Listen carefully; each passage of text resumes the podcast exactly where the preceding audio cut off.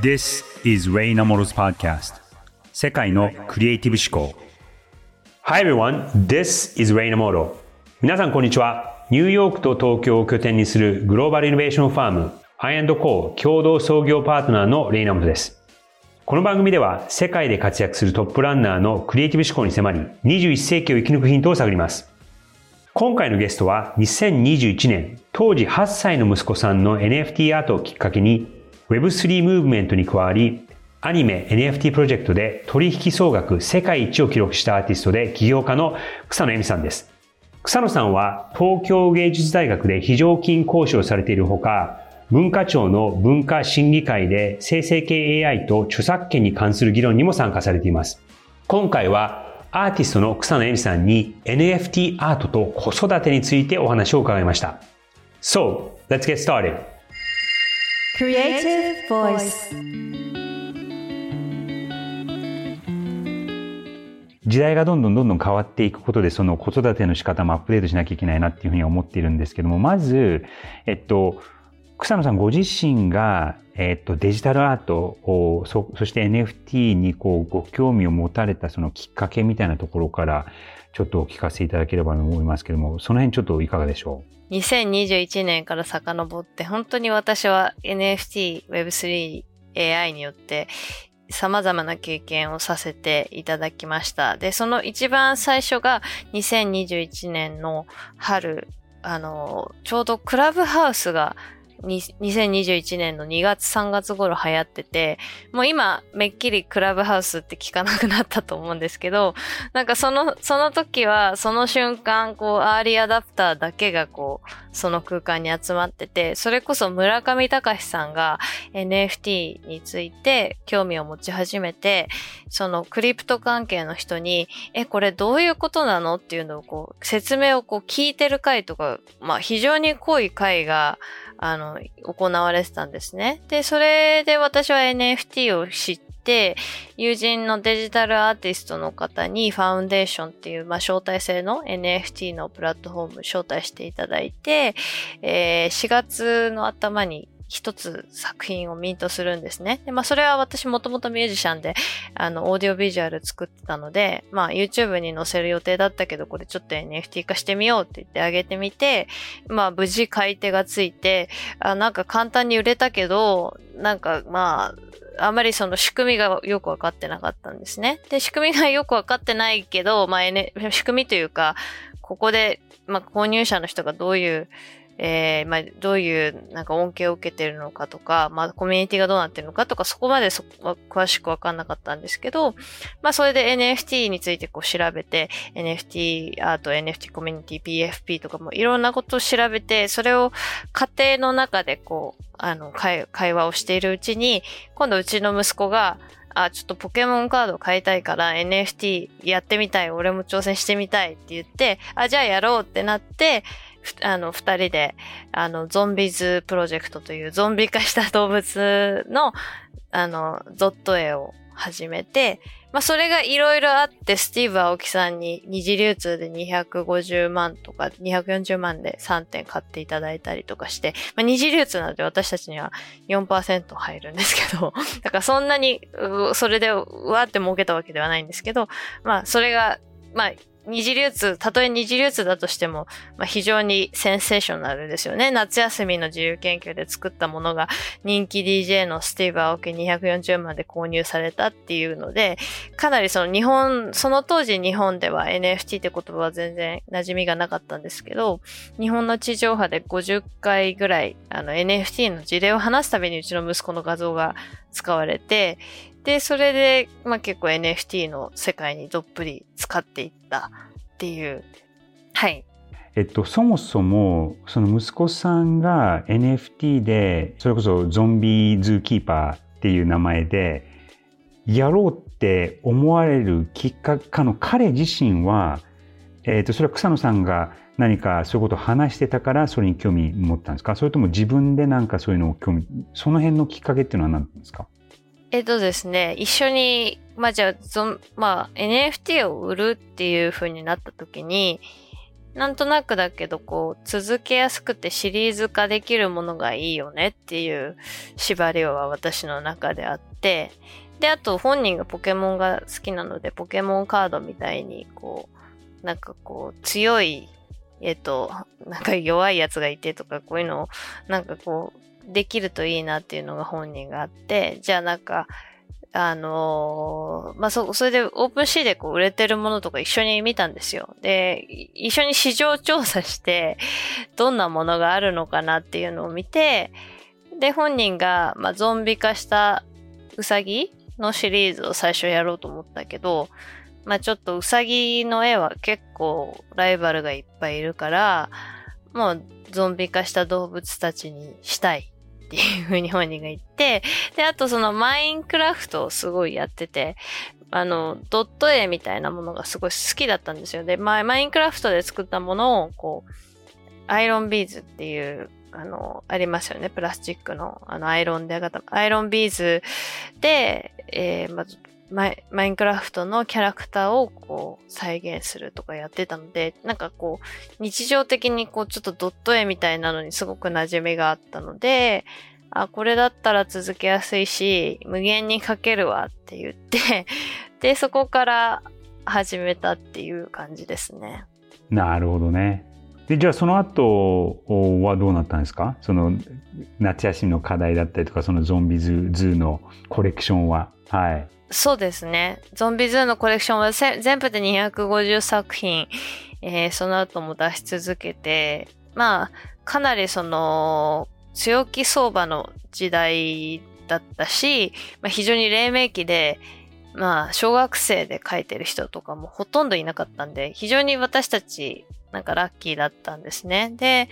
まあ、その後いろんなお話もいただいて、あの、東映アニメと一緒に、まあ、アニメのプロモーションビデオみたいなのを作ったり、えー、ピコ太郎さんがゾンビズーの楽曲を作ってくれて、で、なんかそれも NFT 化したりとかいろいろありました。すごいことになっちゃったっていうとこで、まあ本人もそこまで追いつかなかったと思うし、なんか結構あのメディアが、あの、テレビテレビの人とかが連日うちに来たりとか して、あの、大変だったと思うんですけど、まあ本人はなんか、あの、まあこれがずっと続くわけじゃないし、な、なんか、あの、す、なんかすごい、あの、なん、なんて言うんだろう。あの、このマリオのボーナスステージを楽しもうみたいに言ってましたね。すごい、すごい大人、大人ですね。大人ですね。大人。うん。やっぱその今のそのマーケットが異常だっていうのをちょっと認識してたので、なんかここずっと100、もう前、もうずっと100万円稼ぎ続ける人生とか、なんかその、なんかテレビでニュースに出てたら金持ちだろうみたいに言われたりとかしたら結構大変だし、なんかその現実とのギャップに苦しむかなと思ってはいたので、うん、もともとなんかどうしてこんなことが起きてるかっていうのを、まあ、説明できる限り説明して、あの、まあ、そのめったにないことなんだよっていうこと。あと、芸術家ってその、なかなかその才能だけで売れる世界じゃなくて、運とかもすごく重要だし、マーケティングとかも重要だから、こうやって英語で発信してたからこう拾ってもらえたし、あとまあ誰も今まだ若い人がいないから、その最年少ってことでバズったみたいな要素ももちろんある。あなたの絵は素晴らしいけど、そういう要素もあるから、ちょっと冷静に判断しようね、みたいなことはちょこっと言いました。まあこれがいいのか悪いのかちょっと検索しても出てこなかった。ちょっとあの、やりながら、私たちも本当にやりながらですけど、なんか、でも、すごい貴重な体験だった楽しかったっていう感じです。あんまりその自分が絵が上手い方じゃないみたいなことを本人言ってたんですけど、結構その味のある絵が評判を持ってて、なんかほんとそっくりに描かなくていいんだなっていうことを学んだみたいな、色とかもなんか感覚でいいんだなみたいなことは本人言ってましたね。あとなんか、あ、いや、もちろん、まあ、ポケモンカードいっぱいって言うんだけど、ちょっとだんだん額も大きくなってきて、なんか、ちょっと、ポケモンカードそんなにいらないぞみたいになって。て ただ、その、私よりもすごく NFT に関してなんかネイティブなんじゃないかなと思ったのが、まあ、やっぱそのアルファ世代って呼ばれるんですけど、2010年、えあの、アルファ世代の人たちは、やっぱその、欲しいもの、クリスマスの欲しいものランキングも世界的に見ても全、なんかほとんどデジタルアセットって言われてるんですよね。で、なんか、あの、フォートナイトのアイテム、ロブロックスのアイテム、あの、任天堂の、まあ、なんか、で、あの、スマブラのレアキャラの課金キャラとか、なんかもう課金アイテムがこうクリスマスのトップに入るみたいな世界なので、んなんか、あの、もともとそのデジタルかフィジカルかみたいなのそこまであんまり気にしてなくて、むしろなんか本人としてはなんか T シャツとかも作ってなんか売ろうとしたり一回してて、で、その時全然売れなくて、なんか T シャツは在庫が抱えなきゃいけないね、みたいなこと言ってて、NFT 在庫なくていいからいいよねって、まず本人言ってて。で、あとそのポケモンカードもすごく、なんか、私が子供の頃のポケモンカードって、なんか集めて楽しいだけだったんですけど、あの、今もうポケモンカードに価値がついてて、それが可視化されてるから、まあ、朝起きたらメルカリでポケモンカード検索するんですよ。で、相場をチェックして、価値が上がってるか下がってるかとか確認するんですね。売らないけど、これ価値下がってないから一応見たいって。なんかそれもやっぱ NFT とほぼ感覚が一緒なので、だからすごくその多分私以上にもしかしたら、今起きてることを把握でき、は、うん、まあ、把握できたのかどうかわかんないけど、なんか多分その、買う人の気持ちとかはすごいわかるんじゃないかなと思いましたね。レアなの欲しいよねっていう。まあ、ただ、息子的にはもうドット絵ちょっと飽きているんですよね。なので、なんかあの、たまに気が向いたら書くけど、なんか本人はまだ10歳なんで、あの、まあ、当時8歳で、今10歳なんで、まだ、その、まあ、あまりプレッシャーもかけたくないなっていうところと、あとその、市場がこう上下するのと、あとまあ NFT ってこうたくさん発行すると価値が下がるとか、いろんな要素があるので、今はできるだけその彼のその NFT 作品、まあ、それでもやっぱり日本では本当に多くのクリエイターの方がこう NFT を参入するきっかけとなった作品というふうにも言われてますし、まあ誰もがに、まあ日本においては結構知られてる存在なので、もう今はなんかその展覧会とかそういうものにこうお声掛けいただいて参加して、まあちょっと作品はちょっとミント自体は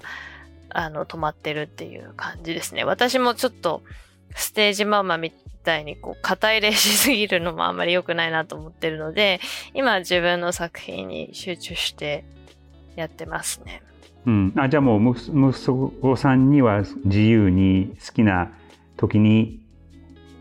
作ってもらうとか書いてもらうとかもう、うんうん、全然こうしなさいとかっていうことではなくて。あそうですね。あと長期のプロジェクトで言うとそのサンドボックスっていうメタバースと一緒にゾンビズランドっていうランドを作ってるんですよ。で、それが、まあ、今年の末ぐらいにはちょっとリリースしたいなと思って、本当にもう長い時間かけてやってるんですけど、あの、ちょっとずつ本人のなんかゾンビ理想のゾンビズーランドみたいなのはこう、週末とかにこうブレストして、ボクセルクリエイターの方と一緒に作ったりとか、まあそういうことはしてるんですけど、本人も中でもなんかまだ習い事感覚でやってる感じがあります。まあ本当性格にもよると思うし、お子さんのキャラクターとかまあ、あとはもうお子さんがどれぐらい本気でこう、取り組んでるかによると思うんですけど、うちの子の場合は、あの、ゾンビズだけがパッションじゃないよみたいな感じのスタンスではあるので、あの、まあ、本人がいつでもこう、本気になってこうき、なんかこう、本気でアート取り組みたいって思った時に、こう、うまくこう、土壌を整えてあげようっていう程度に考えてますね。なるほどね。で、今じゃあ、えっ、と、10歳っておっしゃられましたよね。はい、10歳です。去年と全然性格が変わった感じがあって、イライラもしやすくなったし、なんか、私に対しての当たりが結構きつくて、そう、なんか10歳になってから反抗期っていう感じがしますね。まあでも、いつ、いつかは絶対感謝すると思いますよ。私が サポートしたことを というふうに祈ってます。で、きっと多分それが、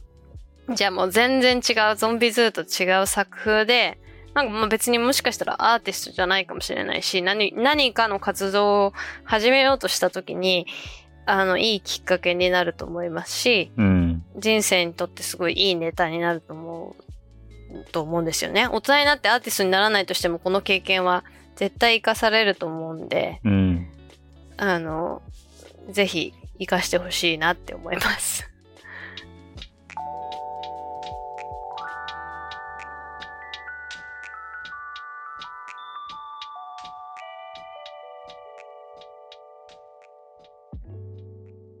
ここまでお送りしてきました、レイナモトの世界のクリエイティブ思考。今回はアーティストの草野恵美さんに NFT アートと子育てについてお話を伺いました。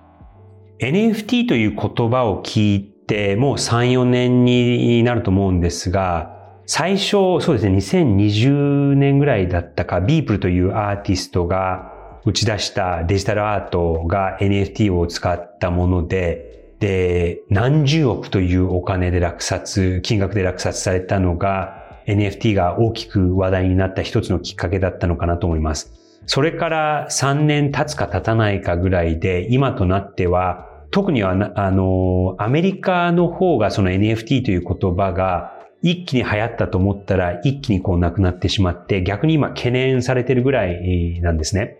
その NFT が出てきた時には、これはなんかすごい波が来たぞっていうふうに僕もちょっとそこは、あの、興味津々で自分でもその NFT の、あの、マーケットプレイスのアカウントを作ったりはしてたんですが、こんだけブームになって、これだけ一気になくなるっていうのもなかなかない話だなとも今回思いました。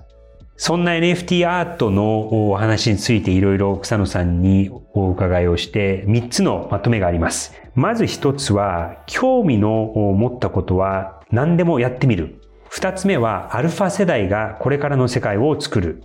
そして3つ目はアーティストまたはクリエイターはメディアの言語を使いこなす必要がある。この3つがキーテイクアウェイでした。まずはですね、キーテイクアウェイ1つ目なんですが、何でもやってみるっていうことなんですね。もう本当にその彼女の仕事の仕方だったりとか活動の仕方を見ていて、えー、いいなと思うのが、こう、興味のあることはとりあえずこう試してみて、で、そう実験的に別にその話題になってるからっていうより、よりかは、その新しい方法論だったりとか、その新しいあり方っていうところに興味を持ってそこに入っていく、そういう姿勢がアーティストとして、そして一人の人として素敵だなというふうに思いました。なので、キーテイカウェイナンバーワン、何でもやってみるっていうことなんですね。で、二つ目のキーテイカウェイは、えアルファ世代のこれからの人たちということなんですが、これはどういうことかというと、え、いわゆるそのデジタルネイティブのそのアルファ世代の子たちのこう生き方だったりとかデジタルとの接し方を見てみると、別にその、えー、バーチャルリアリティのゴーグルををしているからメタバースにいるわけではなくて、えー、ロロブロックスみたいなそのゲームの世界だったりとか、マインクラフトみたいなのが、まあ、あれが彼らの中ではもう普通に数年前からあるわけで、で、あれはもう普通にバーチャルの世界なわけじゃないですか。それに加え、例えばそのクリスマスにこう欲しいっていうものを、今までだったらこのゲーム機が欲しいとか、あこの携帯が欲しいとか、えー、こういうものが欲しいって結構物体的なものだったと思うんですが、えー、最近のそのアルファ世代の子たちは、えー、バーチャルグッズ、このゲームの中で使うこのデジタルのものが欲しいとか、えこれが、あその、その通貨が欲しいという、その、物理的なものっていうわけではなくて、バーチャルグッズ、形はないんだけども、そのバーチャルの世界であるものが欲しいっていう風にだんだん変わっているという状況でもあります。えー、随分もう昔の小説で、100年ぐらい前の小説で、フラットランドという英語の小説があるんですが、それ何かというと、えー、世界は二次元でできているという小説の前提なんです。で、ある日、そこにいる二次元の中に生活をしているある日、ある人が、ひょんなことからこの三次元の世界にこうポッと立体的な世界に出てしまうんですね。で、あ、立体的な世界ってこんな世界なんだっていうのを見て、またその二次元の世界に戻るんですが、戻った時に二次元の世界の人たちに三次元の世界がこうだったよっていうふうに説明をするんですが、なかなかあの分かってもらえないんですよ。やっぱりその多次元の世界っていうか次元が違うと、えー、いくらこう頭で理解しようとしても、その口で説明しようとしても実際にこう体験をしてないとわからない。なんか、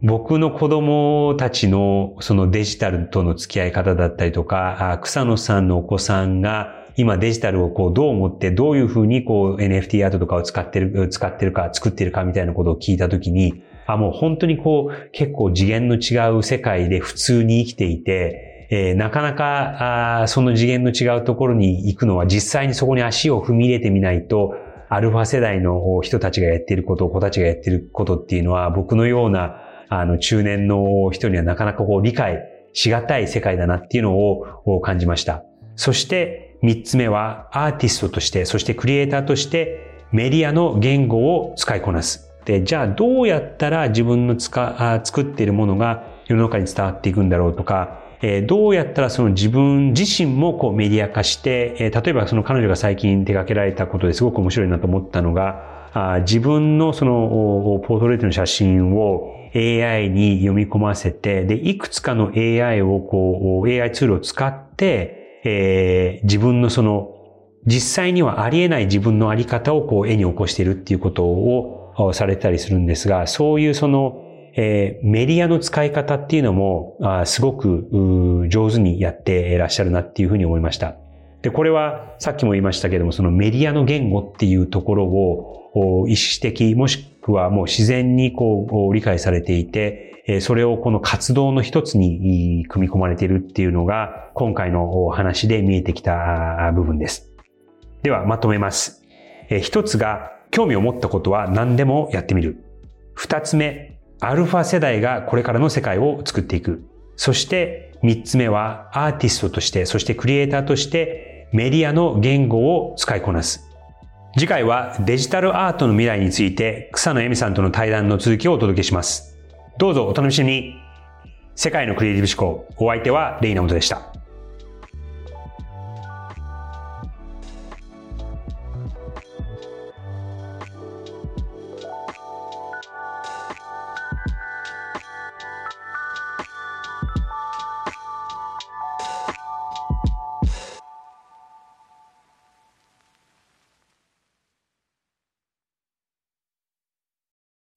デジタルガレージは危険な海に最初に飛び込むファーストペンギンスピリットを創業以来大事にし続けていますこれから来る Web3 オープンソース時代を見据えたテクノロジーで新たなビジネスを生み出す仲間を募集しています番組詳細欄にあるリンクよりぜひご覧ください Web3 is here. Join us. Join the first penguins. New Context Designer, Digital Garage.